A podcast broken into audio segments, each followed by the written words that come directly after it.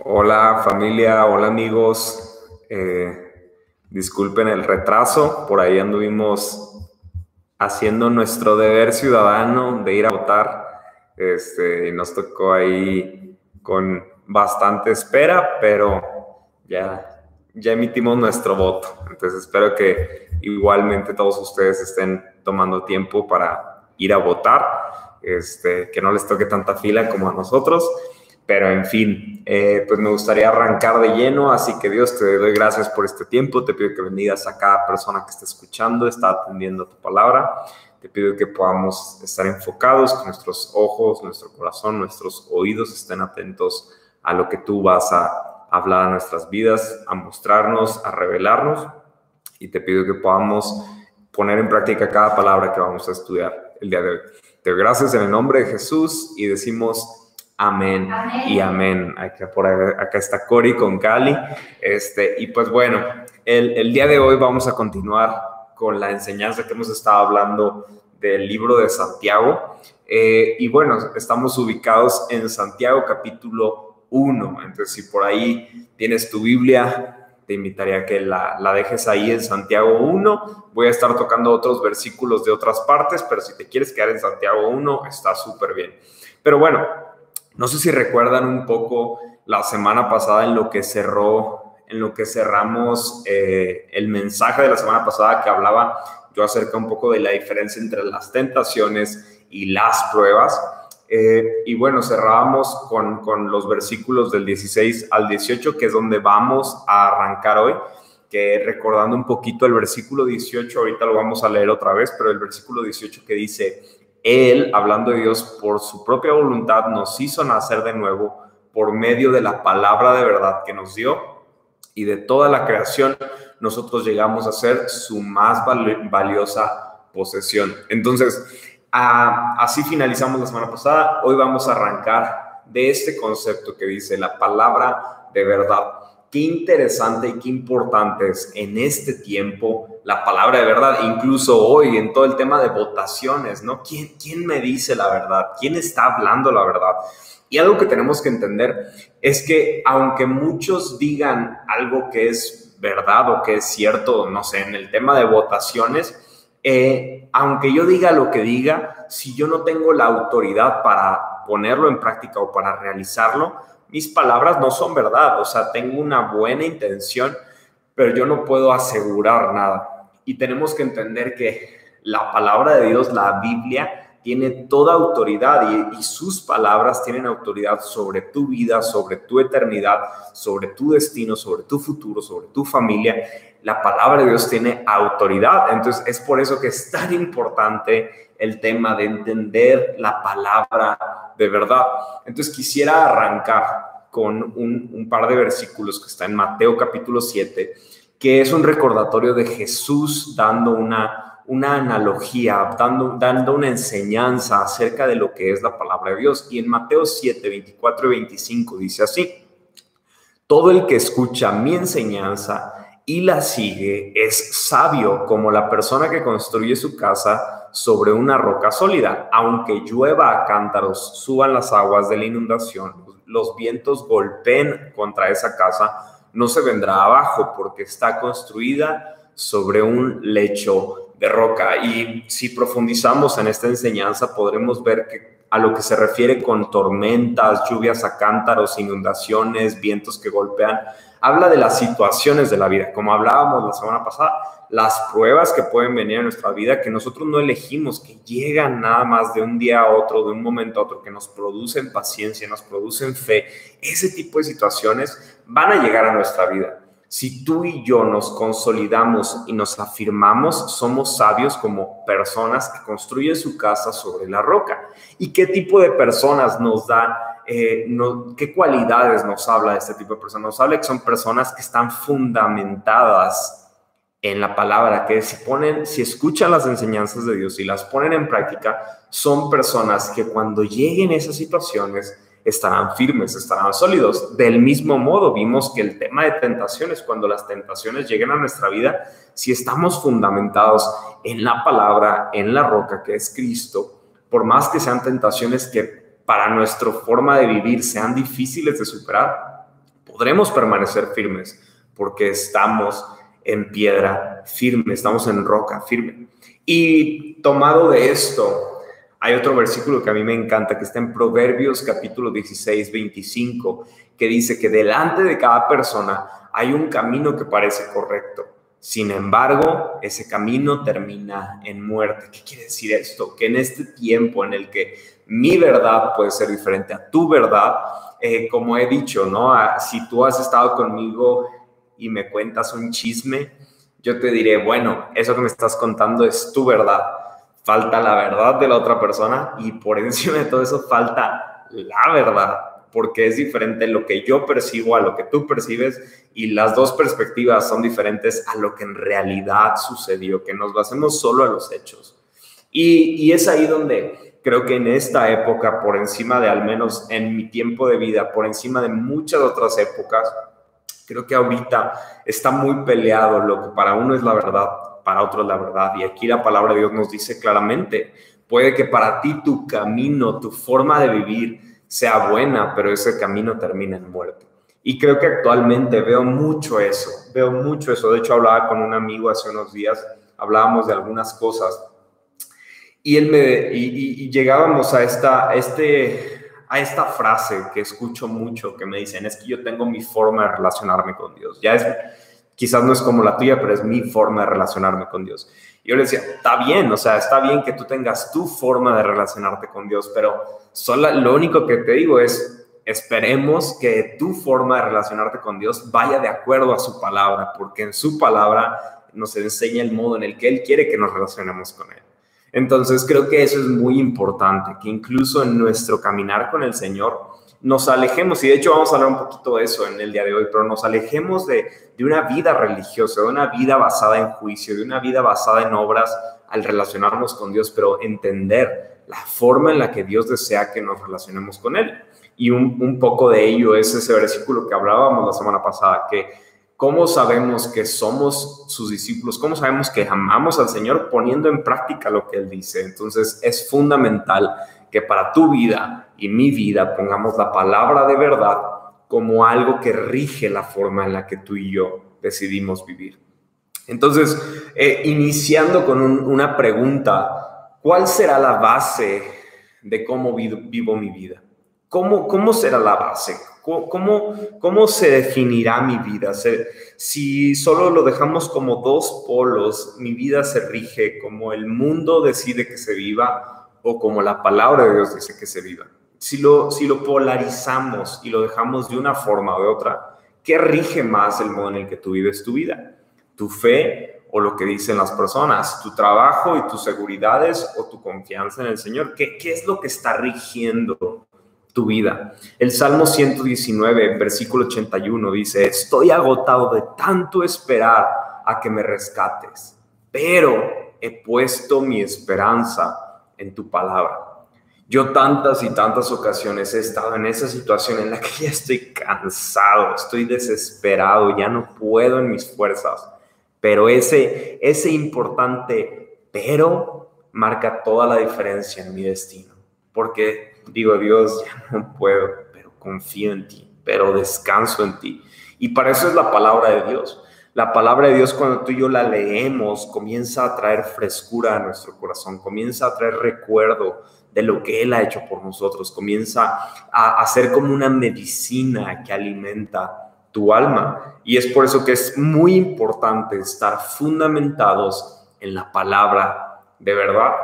Entonces el primer punto que quiero tocar es vive agradecido de la palabra de verdad que trae salvación a tu vida. Vive agradecido o agradecida de la palabra de verdad que trae salvación a tu vida. Aunque algunas cosas, a veces cuando las leemos, puedan ser difíciles de seguir o cuando dice, eh, perdona a quien te ofende o ama a tus enemigos o si alguien te debe algo, dale tu otro dale tu capa, dale más cosas. O sea, a veces hay cosas tan difíciles que hablan de una condición del corazón, pero a pesar de que sea difícil lo que la palabra de Dios nos está diciendo que, que debemos de realizar, tenemos que verlo con gratitud. Y no se trata de una gratitud en la que dices, no, hombre, estoy bien agradecido con la palabra de Dios, pero hago lo que yo quiero. No, sé que algunas cosas quizás te cuesta y te está costando ponerlas en práctica, pero en tu corazón y mi corazón debe de haber un deseo de poner en práctica la palabra. Y a pesar de que te está haciendo difícil y que no quieres decir, Dios, gracias por tu palabra, porque a pesar de que me cuesta ponerla en práctica, sé que es lo que alimenta mi vida. Entonces vamos a leer ahí del versículo 16 al 18 de Santiago capítulo 1. Y dice así, así que no se dejen engañar, mis amados hermanos. Todo lo que es bueno, perfecto, es un regalo que desciende a nosotros de parte de Dios nuestro Padre, quien creó todas las luces de los cielos. Él nunca cambia ni varía como una sombra en movimiento. Él, por su propia voluntad, nos hizo nacer de nuevo por medio de la palabra de verdad que nos dio y de toda la creación nosotros llegamos a ser su valiosa posesión. Qué importante es escuchar y obedecer la palabra de Dios. Qué importante es entender que gracias al mensaje que está plasmado, a lo que al mensaje que nos ha dado la humanidad de poner nuestra confianza en él, es que podemos tú y yo nacer de nuevo al poner, al recibir esta palabra y ponerla en práctica en tu vida, tú estás recibiendo el regalo de la salvación. Entonces, el segundo punto que quiero tocar es ser humilde al aceptar la palabra que te confronta. Sé humilde al aceptar la palabra que te confronta. Ah, no sé si les ha pasado, a mí me pasaba que vengo de una familia que a pesar de que no fuimos siempre cristianos, siempre fuimos creyentes, y pasaba mucho, ¿no? Me encantaba mi mamá. No lo hacía con una mala intención, lo hacía con mucho cariño. Era, era la forma, yo creo que en la que buscaba controlarnos un poquito. Pero cuando yo estaba incontrolable, así como a veces se pone Cali aquí, eh, a veces cuando yo estaba mal y loco y, y altanero y todo, mi mamá cerraba los ojos así en lugar de regañarme y decía, Dios, te doy gracias porque mi hijo es obediente y porque hace todo lo que le pido. Y pues yo la escuchaba y yo me reía, decía, mamá, ¿por qué oras así? O sea, claro que no, deja de, deja de quererme manipular, ¿no? Y, me ponía muy así. Y, yo la verdad no siempre recibía la palabra de Dios con humildad. ¿Cómo estás recibiendo la palabra de Dios? Cuando hay un versículo que te pega así de que, no sé, este, cuando te está hablando acerca del orgullo en tu corazón, ¿no? De que te cuesta recibir eh, una palabra de confrontación, ¿no? O, cuando te está costando perdonar a alguien, o cuando te habla de, de tú eres bien chismoso o chismosa y te habla súper directo de, en contra del chisme, ¿cómo recibes esa palabra? ¿La recibes pensando en alguien más o la recibes para ti? Porque es muy común que estamos leyendo la Biblia y decimos, híjole, este versículo está buenísimo para esta persona, pero la Biblia es personal. Sí puedes encontrar versículos en los cuales te hable algo acerca de alguien y se lo puedas compartir a esa persona y decirle, oye, estuve pensando en ti en esto, espero que lo recibas bien. Sí está bien, si en tu corazón no estás intentando, eh, pues no sé, imponer o, o hacerlo de una forma altanera o burlona, creo que está bien que digas, oye, este versículo creo que te va a servir. Pero hay muchas veces en las que leemos la Biblia y no vemos que a quien le está hablando es a ti. Creemos que lo que nos está hablando le va a funcionar más a alguien y a quien primero le tiene que funcionar la Biblia es a ti. Y eso es, eso es parte de aceptar humildemente el consejo que está en la palabra de Dios. Santiago ahí mismo, en el capítulo 1, más adelantito del verso 19 al 21 dice así, mis amados hermanos, quiero que entiendan lo siguiente, todos ustedes deben de ser rápidos para escuchar, lentos para hablar y lentos para enojarse. El enojo humano no produce la rectitud que Dios desea, así que quiten de su vida todo lo malo y lo sucio y acepten con humildad la palabra que Dios les ha sembrado en el corazón porque tiene el poder para salvar su alma. Entonces, aquí les está diciendo bien claro, a veces algunos de nosotros podemos estar más, más enojados, enfadados, frustrados por, por la palabra de Dios. Y aquí está diciendo, hey, no te enojes, cálmate, relájate, recibe la palabra que estás escuchando, porque eso trae salvación a tu vida. Y eso me encanta, que, que no siempre yo me tengo que, que, que eh, hacer a la idea que no siempre mi forma de pensar se alinea a la palabra, pero lo que Dios quiere es que mi forma de pensar se alinee a su palabra, a pesar de que de primer instante, perdón, no, coincide lo que yo estoy pensando con lo que dice la palabra, pero el deseo de Dios es, es que pongamos en práctica su palabra, porque eso no solamente va a traer bendición a nuestras vidas, sino que va a traer plenitud, puede afectar a nuestra eternidad, puede afectar a la eternidad de otras personas. Quizás tú no sabes o puede que sí. Este, si sí sabes, espero que me, traigas algún regalito o algo, pero bueno, yo cumplo años el siguiente miércoles. Eh, y a mí, yo soy de esos, esas personas, mi tipo de personalidad, que me encanta cumplir años. A mí me encanta cumplir años. Uno de mis sueños es llegar a los 90 años o a los 100 años, si Dios me permite.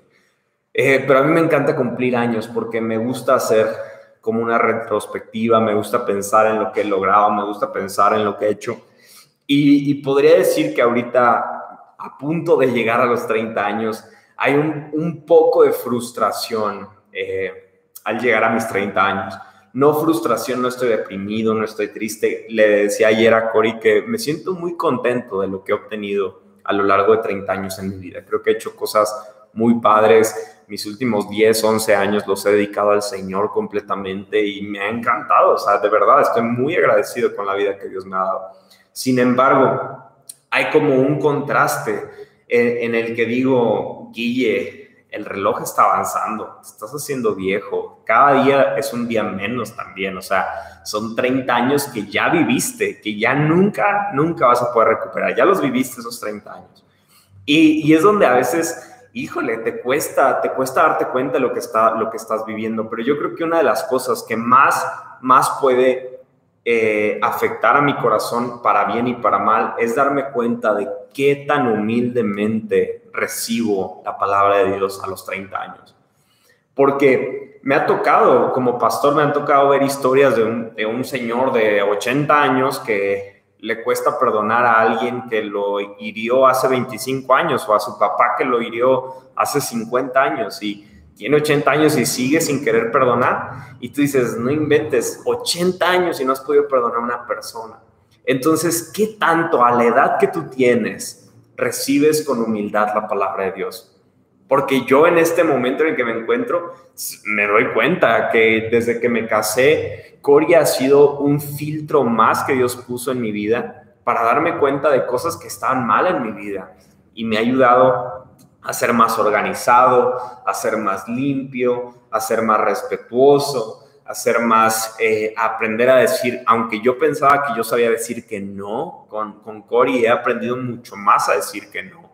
Y, y así, o sea, Dios pone diferentes situaciones, personas para hablarnos su palabra, ¿no? Y entonces hay una frase que yo, que, que, yo leía y dice así, si, si tu Dios nunca está en desacuerdo contigo, es posible que solo estés adorando una versión idealizada de ti mismo. Lo voy a repetir, si tu Dios nunca está en desacuerdo contigo, es posible que solo estés adorando una versión idealizada de ti mismo. Esta frase, frase la dijo Timothy Keller, que es un, un predicador bastante importante que sigue con vida, ya está, ya es más grande, pero sigue con vida ahorita.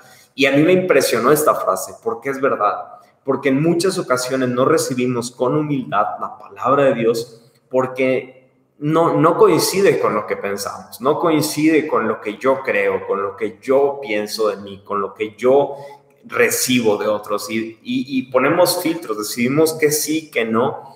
Y creo que esto es súper fundamental entender que Dios no se tiene que alinear a mi forma de pensar, a mis pensamientos, a mi forma de ver la vida. Más bien, yo me tengo que enfocar en, entender sus caminos, su, su forma de ver la vida.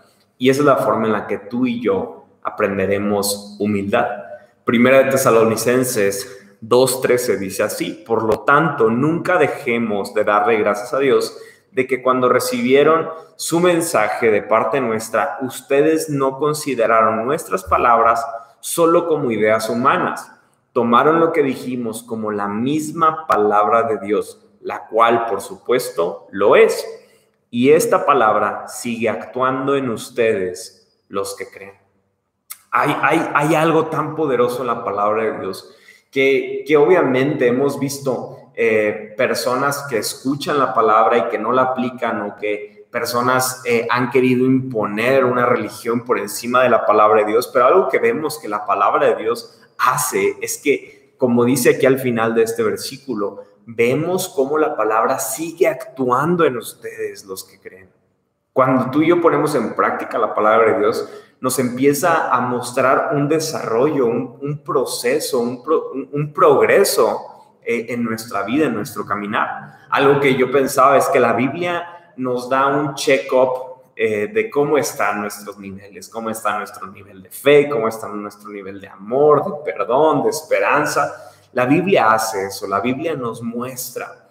Y algo que he aprendido es que la marca de un corazón cambiado por Dios es que tú recibes con humildad que Dios te diga cómo debes de vivir. Si tú quieres saber si tu corazón está sano o no está sano, ve qué hay en tu corazón cuando Dios te dice el modo en el que tienes que vivir. Porque quizás aquí ahorita lo que Dios te está diciendo es obedece, Padre. Quizás te está diciendo, tienes que terminar lo que iniciaste. Quizás a ti te está diciendo, eh, sea un buen esposo, sea, una buena esposa. Y, y, la marca que nos demostrará que tú y yo hemos recibido y decidimos dejar que Dios cambie nuestro corazón es que recibas de forma humilde la indicación de cómo Dios quiere que vivas tu presente y tu futuro. El tercer punto que quiero tocar el día de hoy es abraza con pasión la palabra de verdad que trae dirección a tu vida. Abraza con pasión la palabra de verdad que trae dirección a tu vida. No sé si tú ah, fuiste fan o eres fan de algo que te apasiona. Eh, a mí me encanta que muchas personas que han decidido seguir a Cristo por la pasión con la que ven que yo vivo mi fe. Y eso me encanta y no, no por eso ya ahora estoy nada más de que, ¿cómo están? Apasionado por Dios. No, no, no, no, la pasión no se esconde. La pasión es o no es.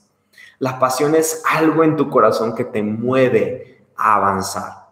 Y esa misma pasión a veces puede ser atacada y a veces va a ser atacada por las personas más cercanas a ti, que se burlen de ti, que pongan en duda lo que Dios ha hablado a tu vida, pero esa pasión, si es real, va a permanecer. Algo que he visto a lo largo de estos 10, 11 años de ministerio, es, no, 12 años, ya voy para 12 años de ministerio, es que la pasión siempre, cuando es real, va a permanecer, no importa la situación, no importa la tormenta, no importa la dificultad, no importa los tropiezos, va a permanecer, va a reverdecer, a pesar de pasar por un tiempo de sequía, va a reverdecer. Y esto nos habla de una persona que se ha fundamentado en la palabra de verdad.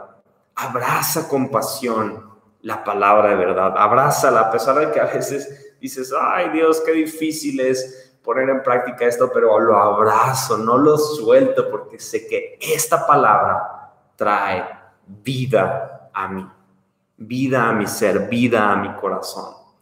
Y lo dice así en Santiago capítulo 1, del verso 22 al 25. No solo escuchen la palabra de Dios, tienen que ponerla en práctica. De lo contrario, solamente se engañan a sí mismos. Pues si escuchas la palabra, pero no la obedeces, sería como ver tu cara en un espejo. Te ves a ti mismo, luego te alejas y te olvidas cómo eres. Pero si miras atentamente en la ley perfecta que te hace libre y la pones en práctica y no olvidas lo que escuchaste, entonces Dios te bendecirá por tu obediencia. Qué importante es dejar de ver y acercarnos a Dios por lo que pensamos que se alinea a nuestra forma de ver. Como lo dije ahorita en la frase, si mi adoración solo depende de estar de acuerdo con Dios, Quizás solo adoro a Dios, a un Dios que yo idealizo que se parece a mí. Pero lo importante aquí entender es que lo que Dios desea hacer en nosotros es que nuestro corazón sea amoldado, transformado a su corazón. Y es entonces que quiero darte cuatro, cuatro consejos súper prácticos que creo que ahí Cali, ahí Cali se asoma a saludarlos. Eh, pero estos cuatro consejos súper prácticos creo que nos van a servir y nos van a hacer bien para poder tomarnos de la palabra. De verdad, si tú eres nuevo en esto o llevas años en esto, creo que es algo que tú, tú necesitas escuchar. Pero el primer punto que te quiero animar es consigue una Biblia física. Eh, yo soy de, muy de la era digital, me gusta tener mis Biblias digitales, me gusta leer libros digitales, me encanta todo eso, pero hay algo especial cuando, tienes el libro en mano y, creo, que es, perdón, que, que, se emociona la, la cachorrita, pero creo que hay algo especial cuando tú y yo eh, tomamos la palabra de Dios y, lo tenemos en físico. Creo que facilita un poco la lectura. Entonces, es un consejo muy personal. Si tú crees que eres de super tecnología, perfecto. Si te queda bien a ti, a mí me queda mucho mejor de repente tener la Biblia física, como que la leo más, le pongo más atención. El segundo consejo que te quiero decir es aparta un tiempo para leer, estudiar, meditar en la palabra de Dios. Yo tenía un maestro que, que ya, ya eh, falleció hace uno o dos años, eh, pero ese maestro, el pastor Rubén Lozano, nos decía que él, él en, su tiempo con Dios, él tenía tres formas de lectura de la Biblia, que siempre que se levantaba tomaba oración 10 minutos y leía rápido un capítulo de la Biblia, solo para como refrescar su, su inicio de día, ¿no? Luego en la tarde tomaba un tiempo en el que estudiaba la palabra, ¿no? Que, que agarraba uno, dos, tres capítulos y estudiaba, a veces veía traducciones, a veces leía otras versiones de la Biblia, pero buscaba entender un poco más, encontrar sabiduría en la palabra. Y al final del día, él tenía un último tiempo en el que solamente leía eh, de alguna de las cosas que leí en el día, leía dos o tres versículos y meditaba y oraba sobre esos versículos. Y él decía que esa forma a él le ayudaba mucho de, poder entender la palabra, recibirla, aplicarla a su vida, porque era un, constante recordatorio y se enfocaba en escuchar la palabra. No sé si eso te quede bien a ti, pero lo que sí te puedo decir es que necesitas, sí o sí, apartar de tu tiempo, no de tu tiempo que te sobra, no, no cuando ya estás en el baño y ya eh, te aburriste de estar en el celular y dices, bueno, voy a leer tantito la Biblia. No, no, no necesitas apartar de tu tiempo un momento, sean cinco minutos, sea una hora, sean diez minutos, sean el tiempo que tú quieras. Es decir, mi completa atención va a estar en leer la palabra de Dios. Mi completa atención, este momento lo voy a dedicar a buscar del Señor y escuchar lo que tiene que decir para mí. El tercer punto que te quiero aconsejar es encuentra un plan de lectura bíblico. Hay muchos, literal, si le pones en, Google, plan de lectura bíblico un año, te va a salir un plan de Biblia. Yo el, que más le recomendaría, dejé por ahí mi cel que lo estaba cargando, pero el que yo más, más recomendaría, hay una aplicación en el celular que se llama literal Biblia, o sea, lo puedes buscar como Biblia, lo descargas y hay una sección en la que dice plan de lectura. Tú puedes encontrar planes de lectura de un mes, de seis meses, de un año, el que te quede mejor a ti.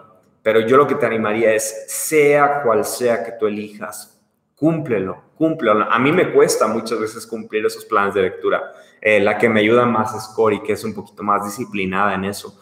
Pero eh, yo te recomendaría, busca un plan de lectura. Puedes encontrar temas, puedes encontrar enfoques, puedes encontrar historias pero estos planes de lectura te van a ayudar a ir entendiendo de poco en poco lo que dice la palabra de Dios. ¿Cómo es que este libro tan trascendental puede seguir, a pesar de que se escribió hace miles de años, sigue teniendo trascendencia y relevancia el día de hoy? Y el cuarto punto que creo que necesitas escuchar es, no solo leas la Biblia, déjate guiar por ella. Déjate guiar por ella. Yo, yo hace poco en el, en el crew que, que yo tuve el honor de, de, estar liderando, que hablamos de la vida y enseñanza de Jesús, eh, yo les mencionaba que este año, a mi pensar, yo creo que fue el año en el que menos, menos leí la Biblia, déjenme. Ahí saliste eh, yo siento que en este año que, pasó, fue el año en el que menos Biblia leí, en el que menos puse a veces eh, tiempo de mi día por el estrés, por eh, cualquier cosa que estaba en mi cabeza. Fue, yo creo que uno de los, yo creo que fue el año que menos la Biblia leí, pero lo que sí es que fue el año en el que más Biblia tuve que practicar. Fue un año en el que tuve que modelar versículos y decir, oh, me cuesta tanto poner en práctica este versículo.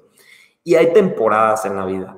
Hay temporadas en las que vas a tener mucho tiempo para leer muchas cosas. Yo ya tuve ese tiempo. En el tiempo de instituto leí varias veces la Biblia. Saliendo del instituto eh, leí muchas veces la Biblia. En mi tiempo de, de empezar a trabajar también tenía tiempo para leer. Van cambiando las temporadas y es por eso que es importante que tomes tiempo de tu día y lo dediques a leer la palabra, porque si no se te van a pasar los días. Y algo que sí es muy importante es que sea que la leas o sea que medites en ella, o sea que en este momento no estás leyendo tanto, lo intentes poner en práctica. Y solo para terminar, Santiago capítulo 1, verso 26 y 27, para cerrar este tema, dice, si afirmas ser religioso, pero no controlas tu lengua, te engañas a ti mismo y tu religión no vale nada. Y luego dice, la religión pura y verdadera a los ojos de Dios Padre consiste en ocuparse de los huérfanos, de las viudas en sus aflicciones y no dejar que el mundo te corrompa. Ah, me acuerdo mucho porque yo hablé de esto en el grupo de jóvenes que tuve ahí en Monterrey eh, cuando habla de la religión verdadera, la palabra era trashkeia, que era en griego, y no sé por qué me acuerdo, pero me acuerdo mucho de esa vez que di ese tema.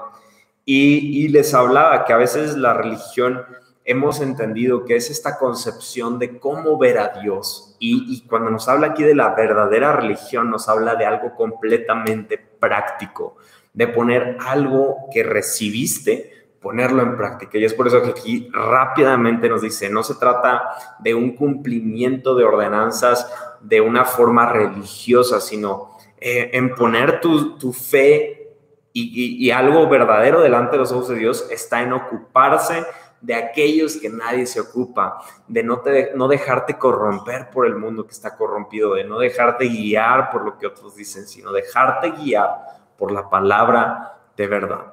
Y es así como quiero cerrar el día de hoy.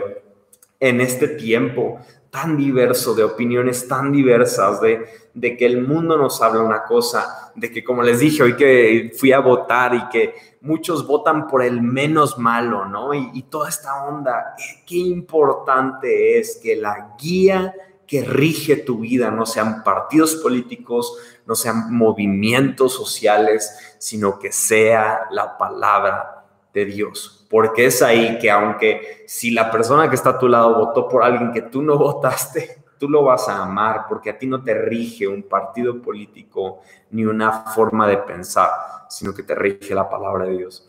Y es ahí donde entiendes los principios y, tan fácil como esto, vas a los mandamientos y dónde, cuál es el mandamiento más importante que dice, ama por sobre todas las cosas, con tu alma, con tu mente, con tu cuerpo, al Señor y a tu prójimo. Y, cuando pones en práctica, solo pon en práctica este principio y te aseguro que toda tu vida va a cambiar. Porque vivir una vida que se dedica a amar al Señor y amar a los demás no puede volver a ser la misma.